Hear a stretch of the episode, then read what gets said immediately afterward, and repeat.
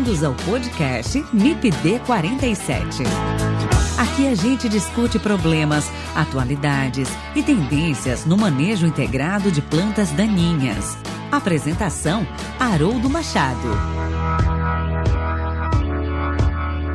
Siga nossa página no Instagram, MIPD47, onde você pode interagir mandando directs, sugestões e comentando os episódios. Você também pode ouvir os episódios e interagir através do nosso site www.mipd47.com.br e entrar em contato pelo e-mail mipd47podcast@gmail.com.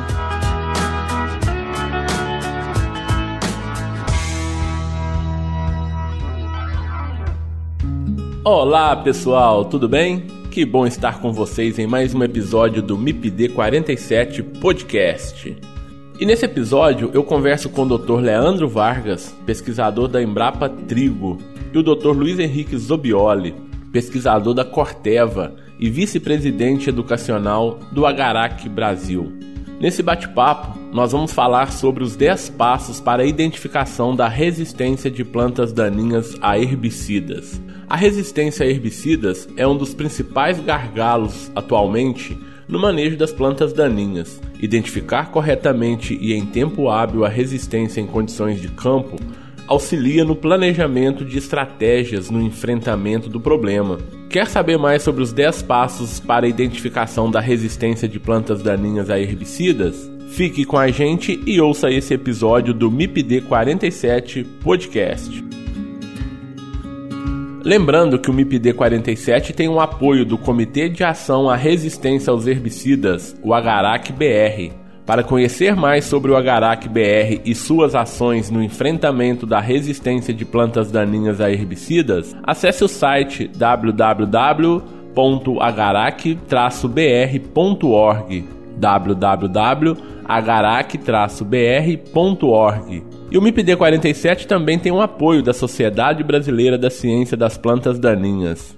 Acesse o site www.sbcpd.org e conheça um pouco mais sobre a Sociedade Brasileira da Ciência das Plantas Daninhas. www.sbcpd.org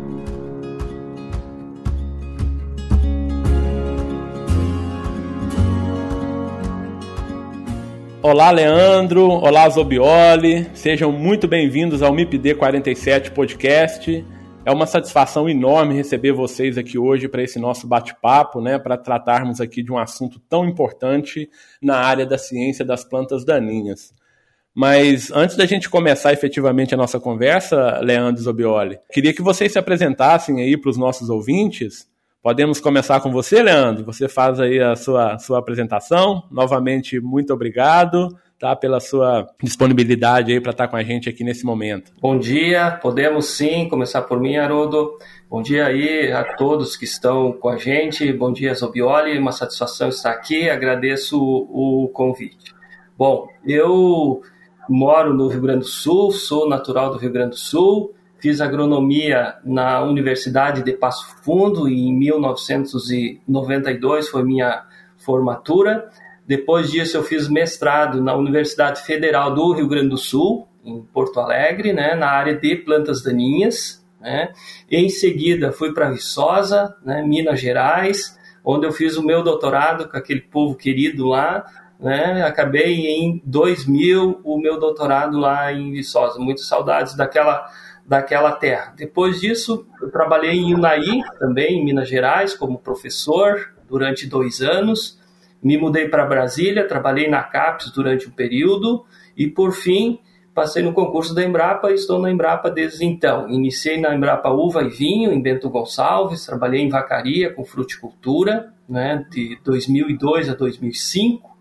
E em 2005 me mudei para Passo Fundo, onde estou até hoje, trabalhando com a ciência das plantas daninhas, né, especialmente com resistência de plantas daninhas a herbicidas na Embrapa Trigo uh, como pesquisador. Então a satisfação está aqui batendo esse papo contigo. Obrigado, Leandro. Então a gente tem uma passagem ali na, no laboratório de plantas daninhas na UFV, né? Você saindo em 2000, eu, eu chegando ali em 99, final de 99, início de 2000, né? Ali pela, passando ali pelas mãos dos, dos irmãos herbicidas, né? Como são conhecidos ali na, na UFV e, e região. Bacana, Leandro. Exatamente. Zobioli, vamos lá? Pode ser você? Se apresenta para os nossos ouvintes, por favor. Bom, primeiro, obrigado pelo convite em participar desse podcast. Bom, eu sou formado pela Universidade Estadual de Londrina, engenheiro agrônomo. Fiz meu mestrado e doutorado na Universidade Estadual de Maringá, parte dele é University of Missouri, em Colômbia, Estados Unidos. Já estou na Corteva desde 2010. Tive a oportunidade de trabalhar também nos Estados Unidos, na época pela Dow,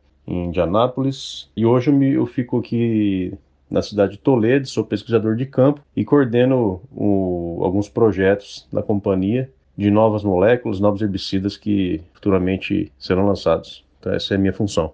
Legal, Zobioli. Muito obrigado então a você, obrigado ao, ao Leandro, né, Vargas, por, por, estarem aqui então com a gente nessa, nesse episódio do MIPD 47, né, um assunto muito importante que a gente vai tratar aqui hoje porque a resistência né, a herbicidas é um dos temas que ocupa aí as principais pautas né, quando se fala em manejo de, de plantas daninhas. Então, são muitos os desafios frente a, a, a problemas cada vez mais complexos, né? E necessitamos de soluções mais criativas. E você já deu um spoiler para a gente aí, né, né Zobioli, de que as empresas realmente estão preocupadas com isso do ponto de vista de novas moléculas. Isso realmente é uma informação importante, né, que o manejo da resistência passa realmente por novas moléculas, novos mecanismos de ação e outros mecanismos de controle, outros métodos de controle também associados. Mas, como se diz em Minas, né, Vargas, vamos começar do começo, né? Bom, primeiro, queria que a gente repassar alguns conceitos importantes para os nossos nossos ouvintes, né? É, relembrando, o que que, o que que é a resistência de plantas daninhas a herbicidas, Vargas? Se me,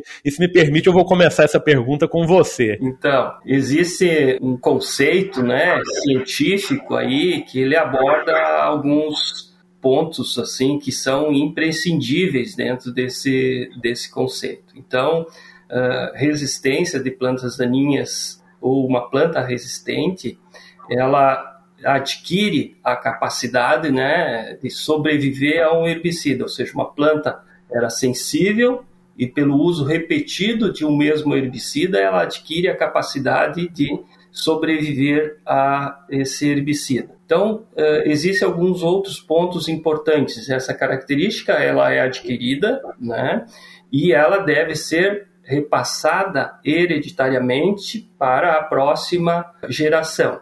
Também um outro ponto importante é que a dose do, do herbicida que essa planta sobrevive deve ser a dose que consta na bula, ou seja, aquela dose que a empresa testou, avaliou no Brasil inteiro né, para a espécie e chegou a um valor, né, uma quantidade do produto que necessita ser aplicado sobre aquela planta para ter o controle.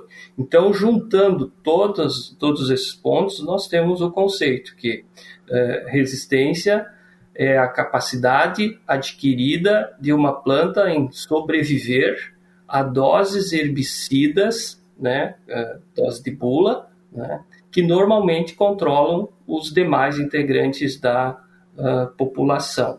Então, fica bem claro que tem que ter ou considerar esses pontos aí uh, dentro deste, desse conceito. Ô, Leandro, se me permite, né, existe uma confusão, principalmente dos nossos alunos aí nas universidades, né, em relação ao termo resistência e tolerância.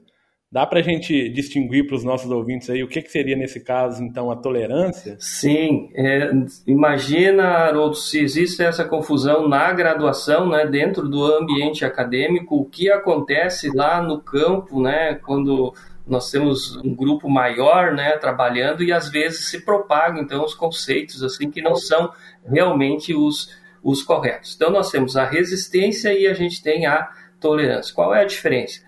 A tolerância é uma capacidade que a população possui naturalmente, ou seja, antes mesmo de ser lançado o herbicida ou esse produto no mercado, essa característica já existia na população. Ou seja, é, dentro de um contexto de conceito, tolerância é uma capacidade inata da espécie. Ela já possui essa capacidade mesmo antes do produto entrar no mercado. E quando você coloca esse produto no, no mercado, então eh, essas plantas recebem o produto, sofrem com a ação do produto, mas eh, conseguem, de certa forma, produzir ainda com dificuldade as sementes né, e se multiplicar. Contudo, como se resolve a tolerância? tolerância tem solução. Normalmente, se você aplicar esse produto no estágio correto, por exemplo, aplicar lá no pós-bem inicial com duas a três folhinhas, você consegue controle. Então, a tolerância ela está muito relacionada com estágio vegetativo, por exemplo, é um, um ponto. Então, resistência é uma capacidade que não existia na população, e ela passa a existir com o tempo e o herbicida seleciona esses, esses biótipos resistentes e eles se tornam predominantes no ambiente. Tolerância é uma capacidade inata da espécie que existia já antes do herbicida ser utilizado. A planta recebe o produto, sofre com a ação do produto, sobrevive, mas pode ser contornado se aplicado com adjuvantes corretos no, no estágio vegetativo correto. Perfeito, Leandro. Ô, Leandro, eu acho que só uma coisa também para a gente deixar essa, essa introdução aqui bem amarrada para os nossos ouvintes, e que de certa forma a gente vai discutir um pouco mais à frente, que é aquele conceito de resistência cruzada e múltipla. Eu acho que vale a pena a gente definir esse conceito aqui agora, porque as discussões lá na frente elas vão passar também, vão permear né, o conhecimento sobre esses conceitos. É, questão de prova, aquela questão da número 5 da prova, é, Leandro, diferenciar resistência cruzada de resistência múltipla? E o Haroldo aí como professor que pega os alunos lá e judia deles, né, Não, esses conceitos são muito importantes que você tenha eles bem claros na sua mente. Que é, quando a gente define resistência e tolerância, ela tem um conceito assim objetivo e individualizado. Só que quando você aprofunda, aí você tem a resistência, nós temos tipos de eh, resistência. E a cruzada e a múltipla são, são dois, eh, dois tipos aí que, que a gente tem. Então, a resistência cruzada, ela envolve mecanismo de, de ação né, do, dos herbicidas. Né? Os herbicidas controlam as plantas de diferentes formas, né, inibindo enzimas ou captando elétrons de, da fotossíntese, por exemplo, e isso então é o, um mecanismo de ação, como o, o, o herbicida mata. E nesse contexto de resistência cruzada, a planta sobrevive né, a herbicidas que têm o mesmo mecanismo de ação, contudo, são de grupos químicos diferentes. Ou seja, nós temos dentro, temos diversos mecanismos de ação e dentro de cada mecanismo de ação desses nós temos diferentes grupos químicos. Então, uma, a resistência cruzada é a planta resiste a herbicidas com o mesmo mecanismo de ação, contudo pertencentes a grupos químicos diferentes. Né? E a resistência múltipla é quando a planta consegue sobreviver a herbicidas que contêm diferentes mecanismos de ação.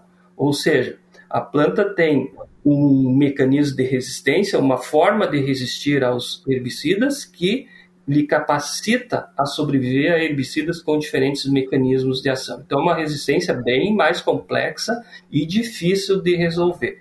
A resistência cruzada normalmente pode, para exemplificar, estar relacionado a uma enzima específica, ou seja, uma alteração naquela enzima confere resistência a todos os herbicidas que agem sobre aquela enzima, mesmo sendo de grupos diferentes. E resistência múltipla já é, é mais complexa. Ela envolve metabolização ou outros mecanismos, muitas vezes mais de um mecanismo de, de, de resistência na mesma planta. Enzima mutada, metabolização, compartimentalização, né, outros mecanismo. Perfeito, Leandro. Agora eu acho que os nossos alunos não vão, não vão errar mais essa, essa resposta aí nas provas. Ô Zabioli, você quer complementar, quer fazer alguma consideração sobre, sobre essa, esse comentário? Sim, eu acho que eu acho interessante, vou falar agora assim, mais pelo, pelo Agarac, né, mais representando as empresas, e o Leandro apontou muito bem, né? Para a gente considerar uma planta resistente, ela tem que não ser letal a dose de bula, né? Então, como que a gente chega nessa dose de bula? Como o Dr. Leandro falou, a gente tem que testar em vários locais do Brasil, porque existem características, características inatas da planta, que, por exemplo, vamos pegar um exemplo, uma corda de viola. No Rio Grande do Sul, de repente a dose para ela morrer seja mil gramas do produto. Pode ser que essa mesma corda de viola, lá no Mato Grosso, com 500 gramas ela já, já morra. Uma planta que está menos exposta a um herbicida. Então, essa dose de bula que as empresas recomendam, essa é a dose que a gente fala, dose, dose target, né, dose, dose alvo, que ela precisa ser é, utilizada nos experimentos para se comprovar uma resistência. Isso é fundamental. É, essa dose que as empresas colocam são baseadas em diversos, inúmeros estudos, né, para poder chegar num controle acima de 80% ou acima de 90% de controle. Perfeito, tá? Bacana, bacana. Você está ouvindo o MIPD 47 com Haroldo Machado. E nesse sentido, vamos seguindo, né? Qual que é hoje, ô Vargas, o, o, panorama né, da resistência de plantas daninhas a herbicidas no Brasil? Uma foto aí né, do, do momento. Então, nós temos um trabalho de coleta de sementes né, e avaliação de resistência no, no, no Brasil, que envolve várias cooperativas, envolve as empresas, envolve o Agarac, né, envolve órgãos de pesquisa, universidades. O que, que a gente tinha como objetivo lá no início, há uns 10 anos, quando a gente começou com isso? Nós não sabíamos, Haroldo, exatamente quais as resistências que nós tínhamos no Brasil, aonde que essas resistências estavam, qual a área né, infestada com cada uma dessas resistências. Então a gente começou esse processo de coleta, identificação e, e mapeamento. Então, isso nos permite hoje dar, sim, um panorama e o, de como a, a situação está uh, no Brasil. Então, a gente pode conversar hoje sobre espécie, né? quais são as espécies existentes, a gente pode falar sobre eh, herbicida, situação específica para cada uh, herbicida. E a Embrapa está preparando um, um, um, site onde a gente vai colocar todas essas uh, informações de dados gerados internamente na Embrapa. E também a sociedade está gerando um programa, né, um site onde se pode relatar casos, se pode informar novos casos, né? Então a, a tendência é que mais para frente aí a gente tenha todas essas informações disponibilizadas para todo todo o público aí, o público em, em geral. Será muito útil, principalmente para os estudantes, a gente tem certeza disso. Bom, o que, que nós temos hoje? No sul do Brasil, aqui, a gente tem que fragmentar em função de que são espécies é, diferentes. Aqui, vamos começar aqui pelo Rio Grande do Sul. Nós temos aqui azevém com resistência múltipla, né, glifosato, inibidores de ACCase, né, é, que, que, é o nosso grande problema assim, é, de, de, controle nas culturas de inverno. No verão, nós temos a bufa, né, que é um problema em, em todo o Brasil. Uh, digitar insulares, nós não temos grandes problemas, mas ela está uh, em seu início. A Euphorbe heterófila, né, o leiteiro, nós também temos, então a gente tem esse, esse problema. Diria assim que essas são as, as, três ou quatro espécies assim mais importantes aqui no, no Rio Grande do Sul. Quando você vai subindo ao norte do, do, do Brasil, a gente chega aí no Paraná, em que o azevém é problema em algumas regiões, mas não é em todo o Paraná. Então, o Paraná nós já temos outros problemas. principais problemas, buva e a digitária insulares, o amargoso. E aí, subindo no, no Brasil, esse problema permanece. Então, se a gente fosse dividir hoje, principal problema no sul aqui, Santa Catarina e Rio Grande do Sul. Azevém, buva, pouco de digitária insulares, euforme.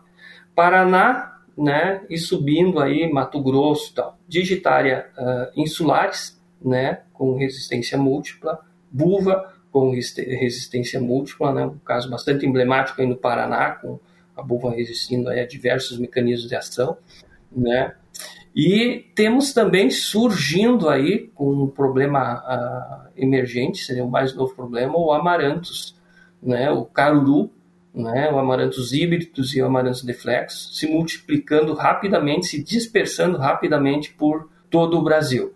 Então é, é uma espécie que nos preocupa muito, em função do número de mecanismos de ação que a gente tem para controlar essa, essa espécie. Então, de forma geral, as espécies que a gente tem assim no Brasil como maior problema uh, nessa na área de, de soja, né? Você é uma área de arroz também que aí são outros, mas de forma geral assim nessas áreas o nosso problema maior é azevém, buva e digitária insulares. Perfeito, Leandro. Bacana. Zobioli. Eu acho que também uma espécie, Leandro, que tem aumentado muito né? O primeiro caso de resistência a glifosato foi feito aqui pelo pessoal da UEM, né, do pé de galinha resistente a glifosato aqui no Paraná, mas o que tem aumentado bastante mesmo é o pé de galinha no Mato Grosso.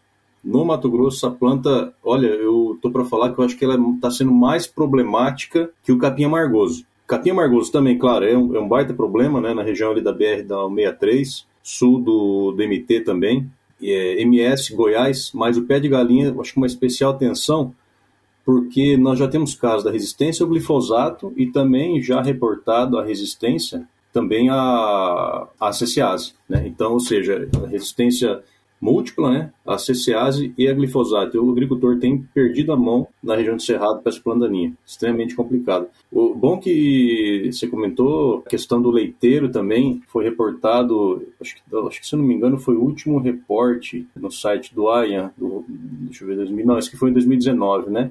Leiteiro resistente a glifosato. Então, é também uma plandaninha problemática tá? Não só aqui no Brasil e também temos casos agora já do nosso vizinho aqui no Paraguai, ainda não reportada a resistência do leiteiro a glifosato, mas com grande suspeito. Lá eles têm mais problema com picão na resistente a glifosato. Então, assim, a situação é, é ruim, doutor.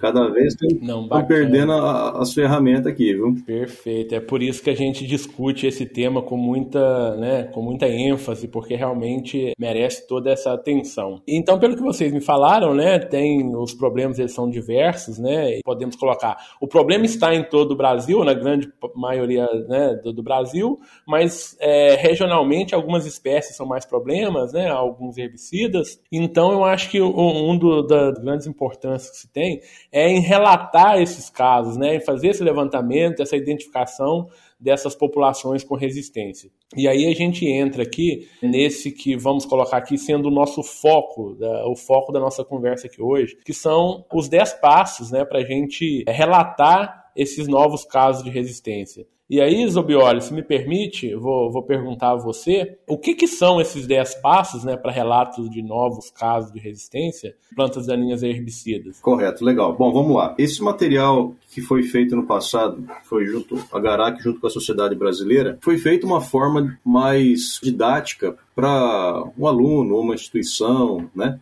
de pesquisa, uma universidade, reportar um caso de resistência. Nesse ano de 2000 e 2020, a gente fez uma nova versão desses 10 passos. Ela está um pouco mais atualizada, com alguns exemplos. Está na versão portuguesa, na versão inglês. Até esses dias, né, Leandro, a gente teve uma reunião, a Garac Sociedade. Nós vamos deixar disponível tanto no site da Garac como nas, no site da Sociedade. É, talvez até melhorar, inclusive, deixar algum link, um link um pouco mais acessível para se encontrar esse, essa forma de reportar. Que basicamente são a gente colocou esses 10 passos para ficar uma forma assim é, mais fácil de você entender e saber reportar uma resistência. Então, o primeiro passo que a gente fala é a identificação, né? identificação a campo de uma planta resistente. Eu sou meio suspeito de falar porque eu acabei reportando vários casos de resistência desde 2016 quando a gente encontrou, por exemplo, aqui a buva resistente ao paraquat. Então, eu fiz três reportes, nossa equipe, junto com a academia. Até nós temos aqui a nossa, a gente fala super buva, né? Zobioli, então nesse sentido, né, que a gente estava falando aqui da importância de se identificar essas plantas daninhas, né, de se relatar esse problema, surge então esses 10 passos, né, para relato, para relatos aí de novos casos de resistência. Então, o que que são esses 10 passos? E eu já vou emendar uma outra pergunta para você. Qual é a importância de seguir esse protocolo para se realizar, então, esse relato de, de resistência de plantas daninhas aí, ou de plantas daninhas resistentes a herbicidas? Bom, primeiro para a gente poder reportar um caso de resistência, é, para essa planta daninha ser considerada resistente pela Sociedade Brasileira de Ciências Planta e pelo Agarac, ela é reportada no site do, da Weed Science, no site do IANRIP. E o Dr. Ryan, ele considera um modelo hoje nosso, né, da sociedade do Agarac, que são esses 10 passos. Ou seja, nesses 10 passos, é, ele foi desenvolvido no passado, agora tem uma versão mais atual, onde a gente fez um update, né, deixou mais assim mais didático para quem quiser reportar, seja um aluno, uma instituição, uma universidade, que você seguindo esses 10 passos, essas metodologias, na hora que você for reportar o caso, ele vai ser analisado em conjunto com a, so a, a sociedade e, e o Agarac para poder ser considerado um caso de resistência, né?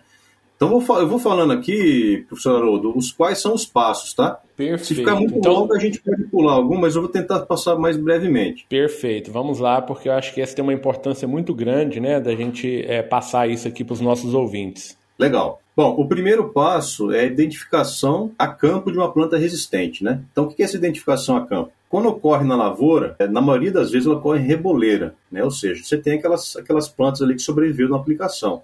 Eu vou falar no caso aqui um exemplo do quando a gente reportou a buva resistente ao paraquat, junto com a, com a academia. Então, o agricultor reclamava que o paraquat não estava controlando a buva, aquele tipo de coisa, e a gente achava que poderia ser alguma questão de, eh, de, falha, de falha de aplicação, falha técnica. Ele falou: não, olha, eu já, já apliquei, já reapliquei aqui com o pulverizador e ela está sobrevivendo. Então, primeiro, primeiro passo, identificação a campo. Você pega essas plantas, você, você transplanta ela, por exemplo, para uma casa de vegetação você aclimatiza ela e repete aquilo que o agricultor fez, com a dose da bula ou com duas vezes a dose, só para ter uma ideia se realmente isso é fato, né? se não foi uma, uma, uma falha de aplicação, algum tipo de coisa. Bom, apliquei, vi que sobreviveu, então eu vou ter que deixar essa plantinha crescer e vou ter que tirar a semente dela. Né? Ela vai se reproduzir, eu vou coletar essa semente. O que, que eu vou fazer com essa semente? Eu vou fazer curvas de dose-resposta com a primeira geração. As doses variam muito assim da estrutura, se você tem condição de. A gente trabalha, né, pela regra, seria a dose de bula, 2, 4 e 8 vezes a dose, para cima e para baixo da dose de bula. Então tem uma curva de dose-resposta. Se você quiser ter 16 vezes a dose, pode ter também. Com essa curva de dose-resposta na primeira geração, eu vou ter o ponto ali que vai me dar mortalidade que aí vai ter o, o, o DL50, o DL80, DL90, você que vai estipular isso aí. E nessa dose vou ter qual, qual, qual foi a dose que eu consegui matar a população. Então vou ter a porcentagem de controle, vou ter a porcentagem de redução de massa seca, e se eu dividir um pelo outro, né, existe um modelo, vou ter o fator de resistência. Mas esse fator de resistência na primeira geração eu não posso levar muito em consideração. O mais importante aí, professor Haroldo, é a segunda geração.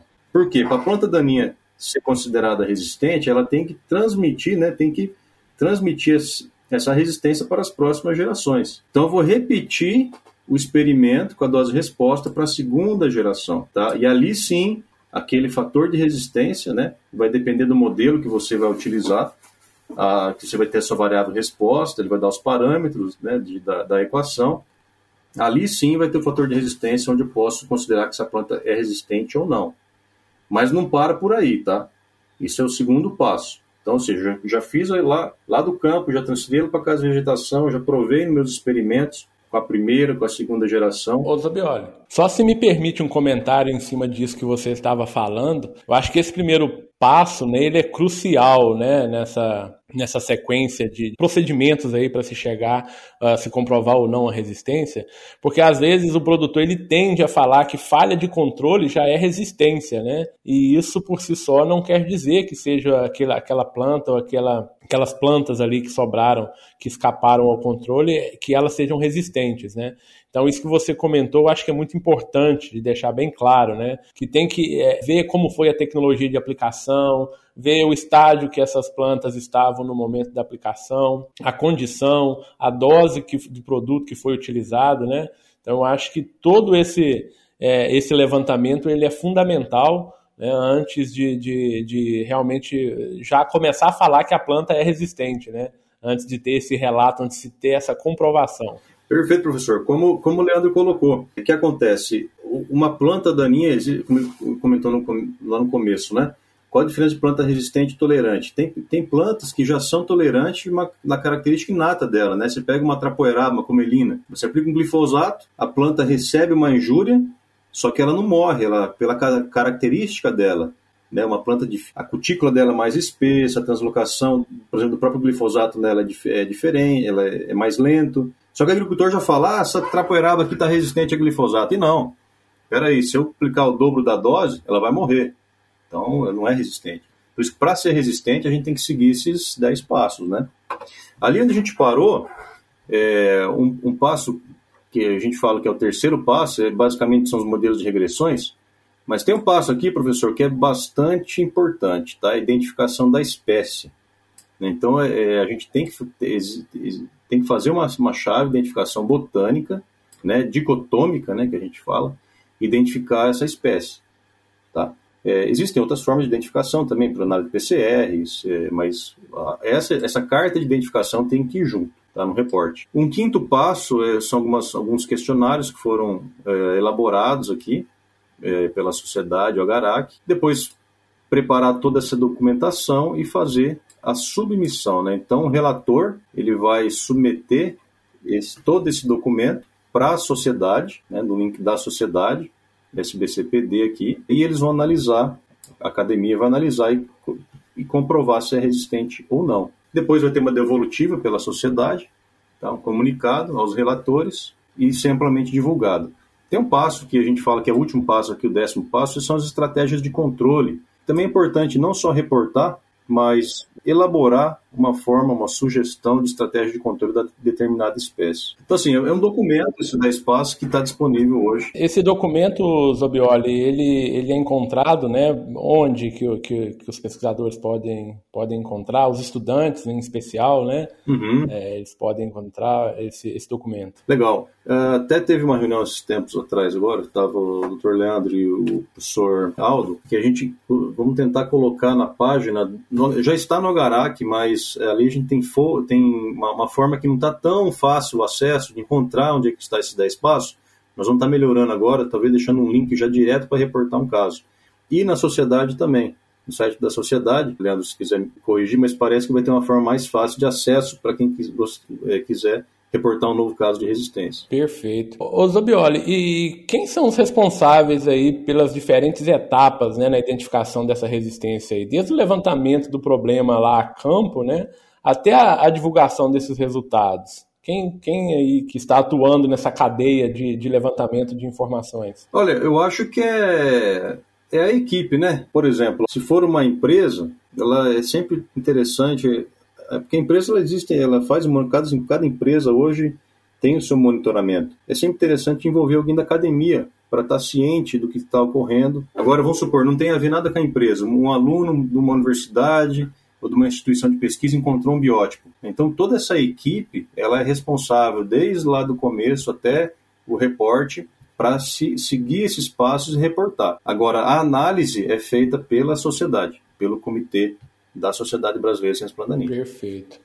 O Leandro quer fazer algum comentário sobre, sobre o tema? É, na verdade, o que a gente tem, é, complementando o que o Zombioli comentou, a oportunidade de se fazer esse relato por parte de, de cientistas, basicamente, em função de que se necessita uma estrutura básica. Como o, o Zobioli colocou muito bem, né, nos, nos fez aí o, os procedimentos, os 10 passos, né, e a ideia dos 10 passos é justamente a gente conseguir normatizar e que isso fique, assim, estabelecido e que todos sigam os mesmos passos para que a gente tenha a sequência ou a adoção de práticas eh, iguais por todos que vão relatar. Então, o, na minha opinião, o que é que a pessoa para fazer esse relato necessita? Necessita ter essa estrutura, né, que o Zobioli comentou aí, né, casa de vegetação,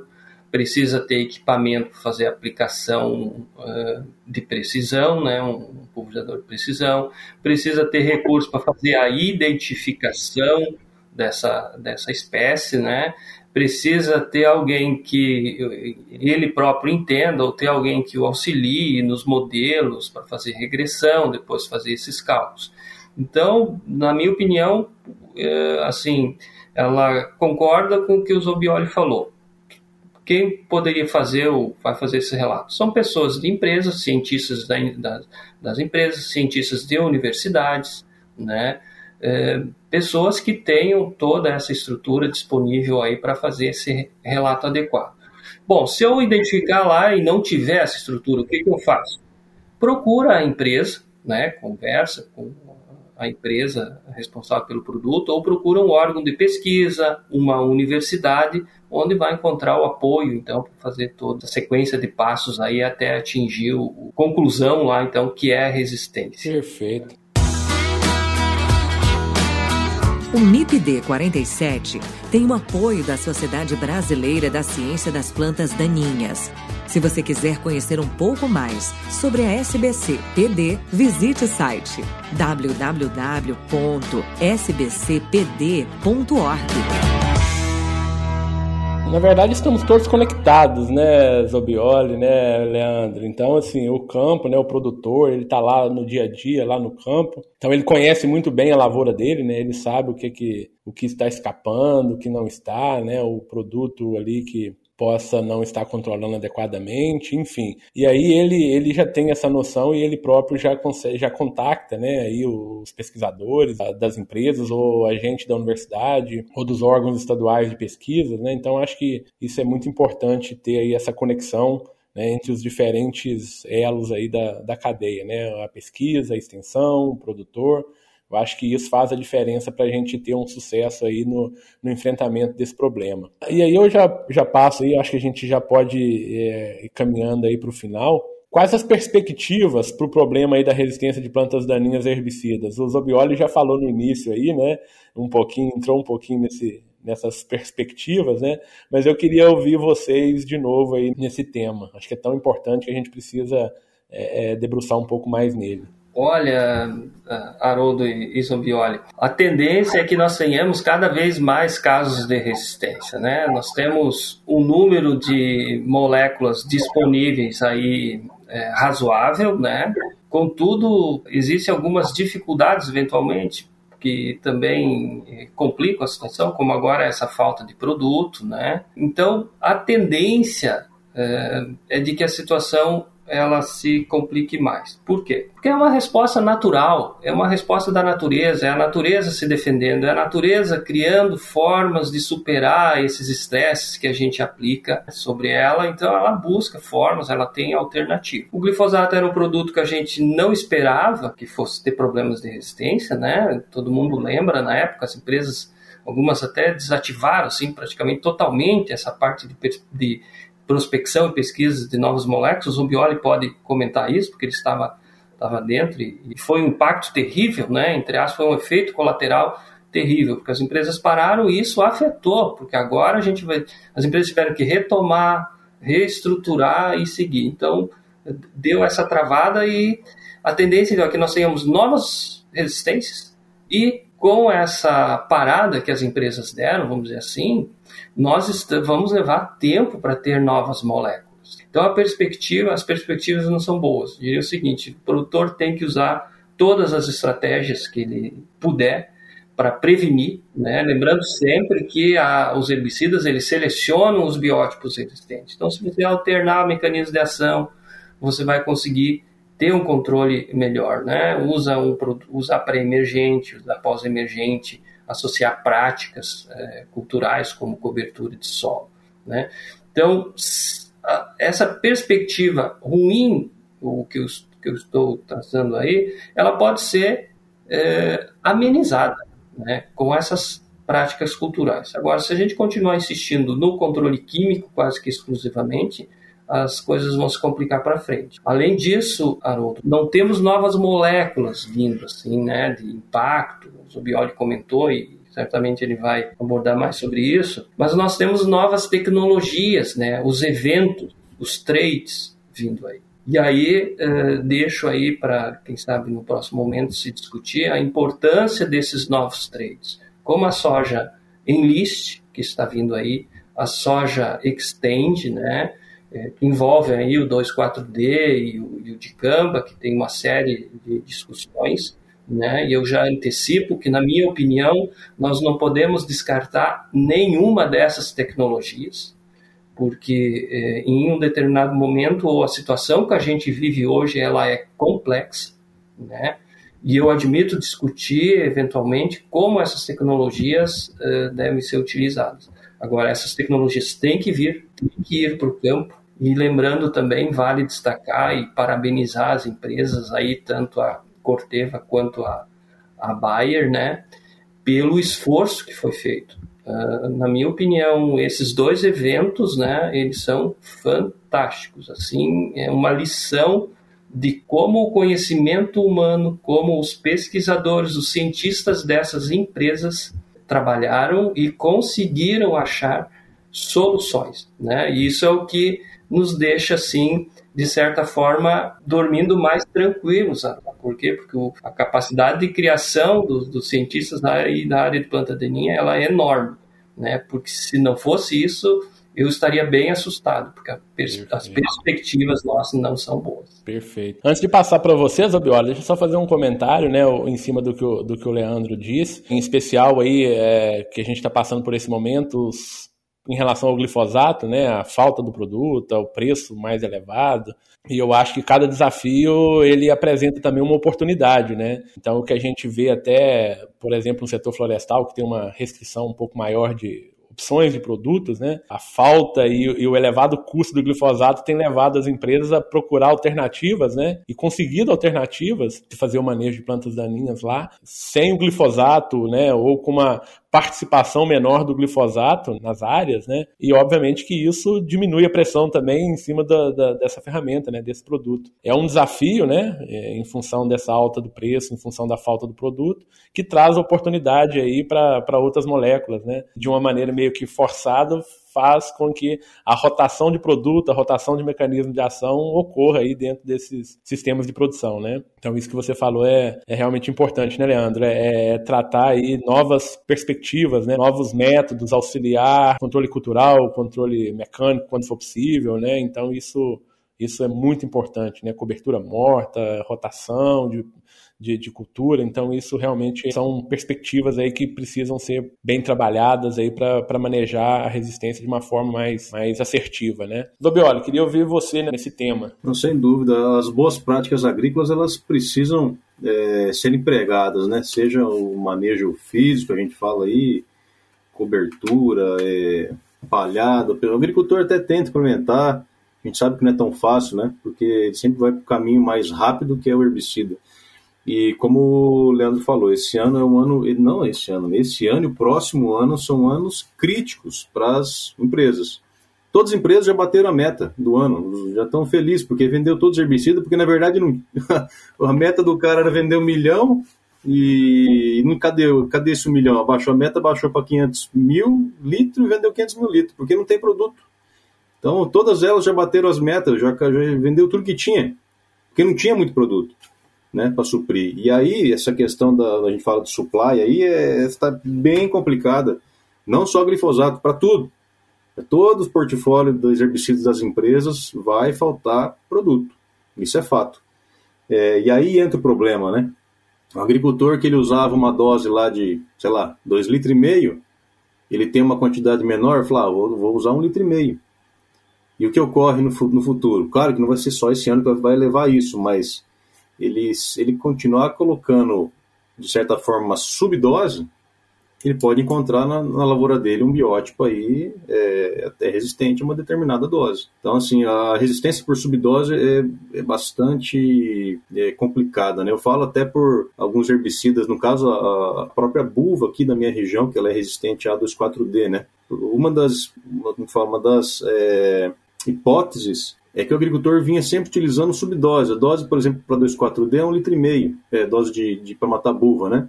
Só que ele sempre colocava tipo um cheiro lá, um litro, um litro duzentos. O que acontece?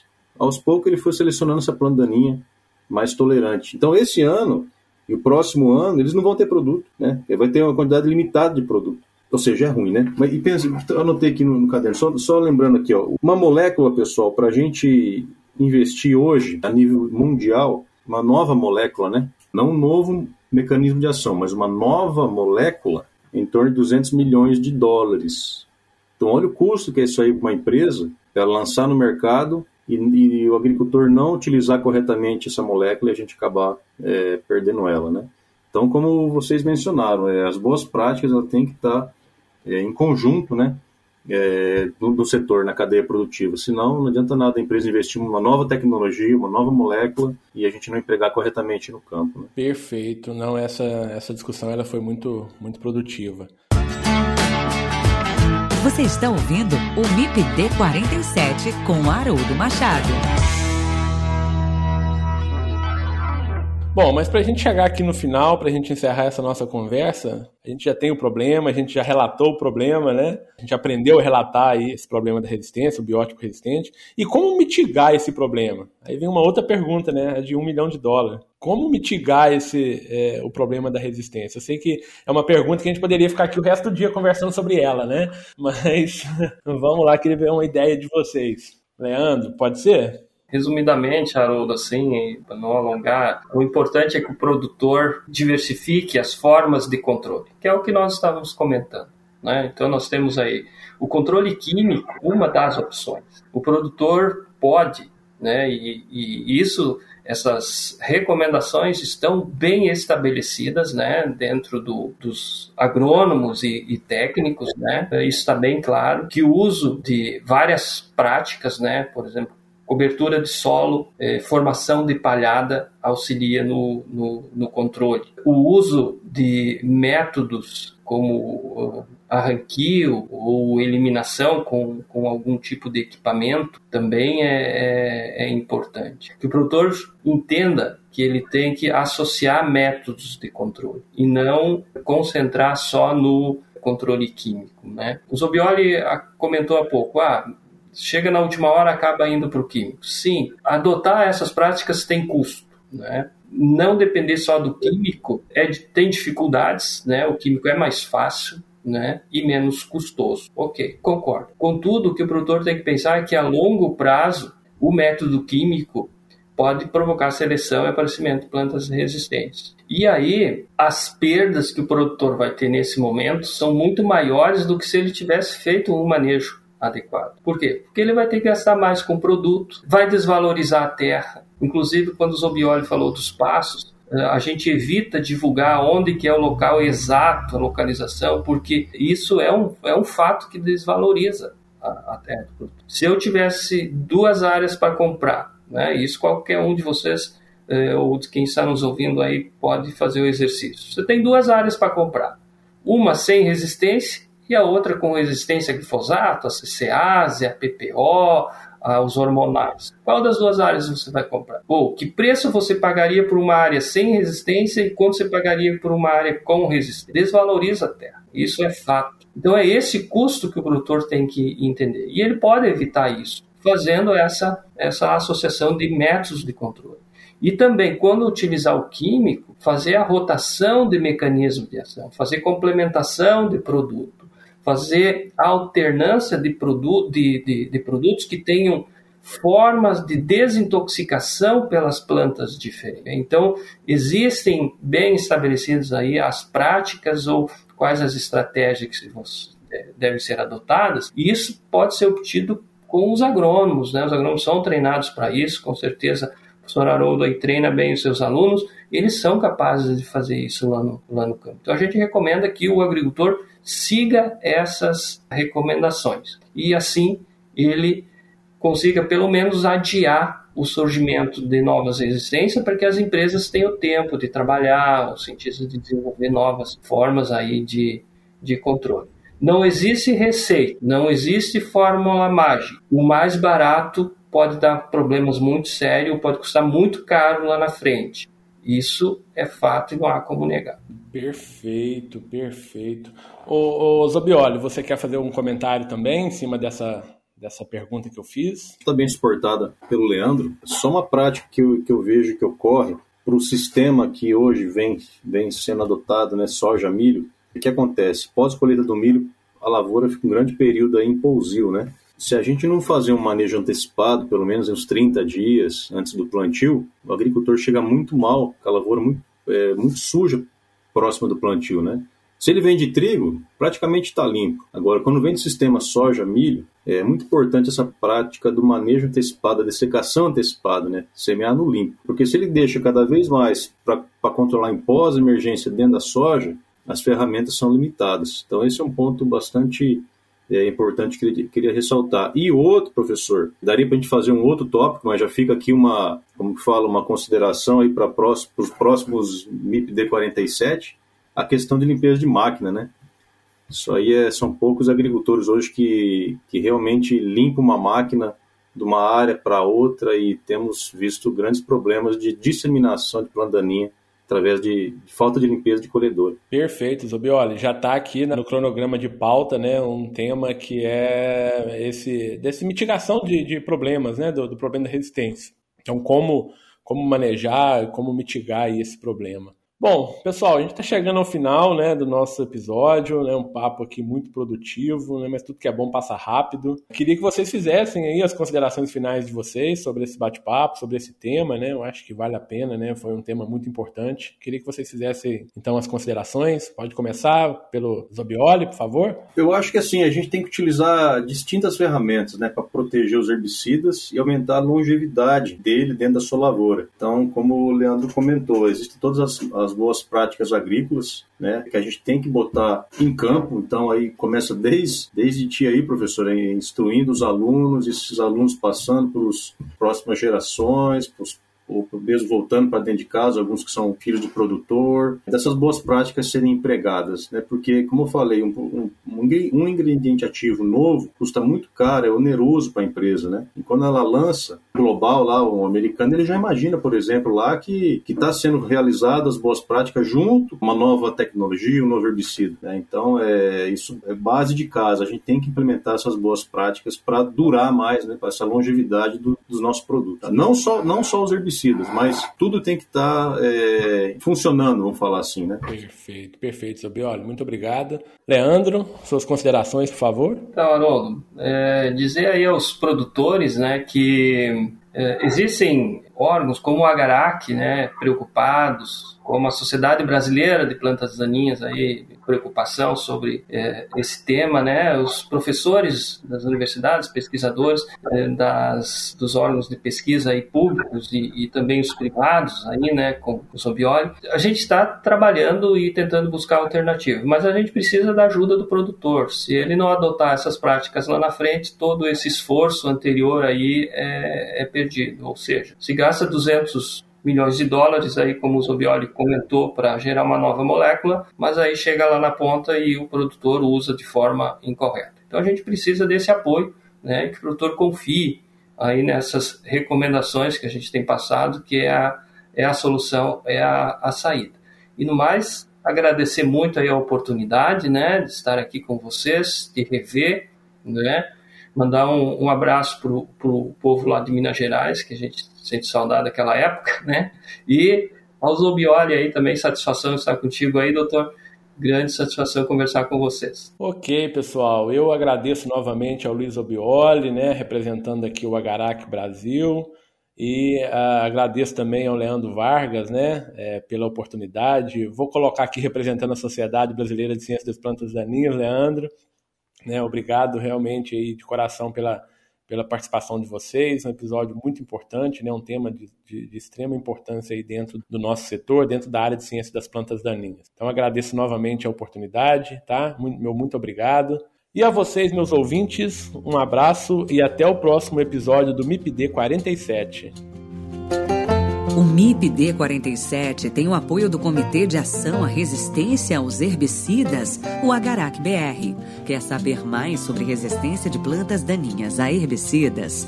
Acesse o site www.agaracifembr.org. Lá você encontra conteúdo de qualidade sobre resistência de plantas daninhas a herbicidas.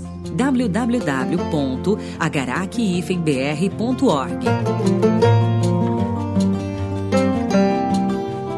você gostou desse episódio, compartilhe no Instagram marcando o MIPD47. Se quiser enviar sugestões, o e-mail é o mipd47podcast@gmail.com. Ouça também os outros episódios em www.mipd47.com.br. Siga o MIPD 47 na sua plataforma de podcasts preferida e também no nosso Instagram, o arroba MIPD47.